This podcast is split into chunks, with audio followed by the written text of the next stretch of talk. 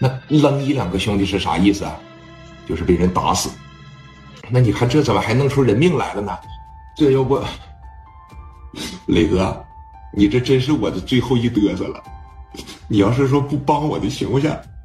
我爸我妈都快六十岁了，我那个哥哥吧也挺窝囊，让黑社会撤了两嘴巴子，后期吧直接连话也不敢说了。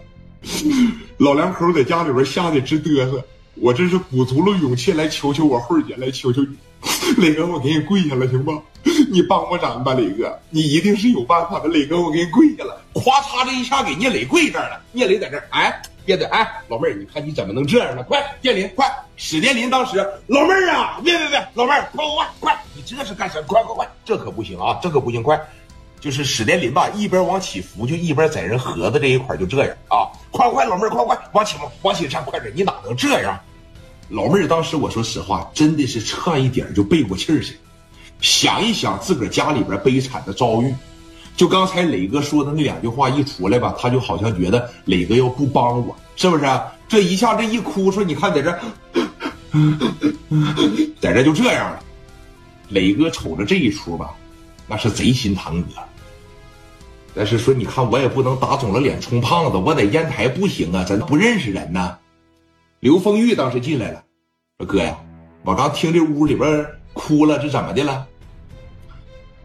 风玉啊，哎，你帮我寻思寻思，咱在烟台认识有人吗？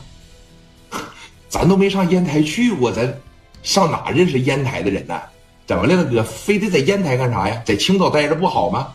这不这老妹儿吗？我决定帮一帮他。啊？你刚才说啥？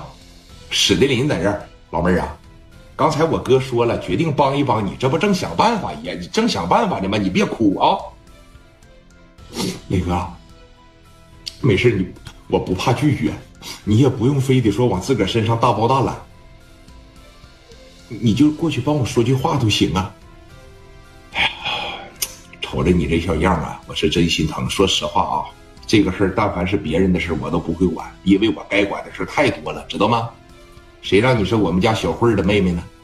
打小啊，我是最疼我们家小慧的，我也不想让我小慧为难，到时候啊再影响你们之间的关系。看，你看磊哥家里边从小就让人瞧不起，从八三年的时候严打磊哥就进去，就是因为打架啥的，一直戳人脊梁骨。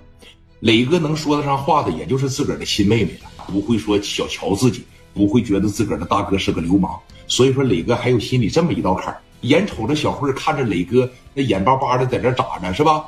磊哥就决定帮一把啊，也不想让自个儿的老妹儿为难。刘丰玉当时说了：“哥呀，你要是真想帮帮老妹儿的情况下呢，也不是不行。说你看，在整个山东谁认识人最多呀？谁最有段位呀？谁最有辈分呢？那必须得是刘德明刘老爷子呀。是要不然，咱们给刘老爷子打个电话。”让他给找一找，让他给安排一下子，你感觉行吗？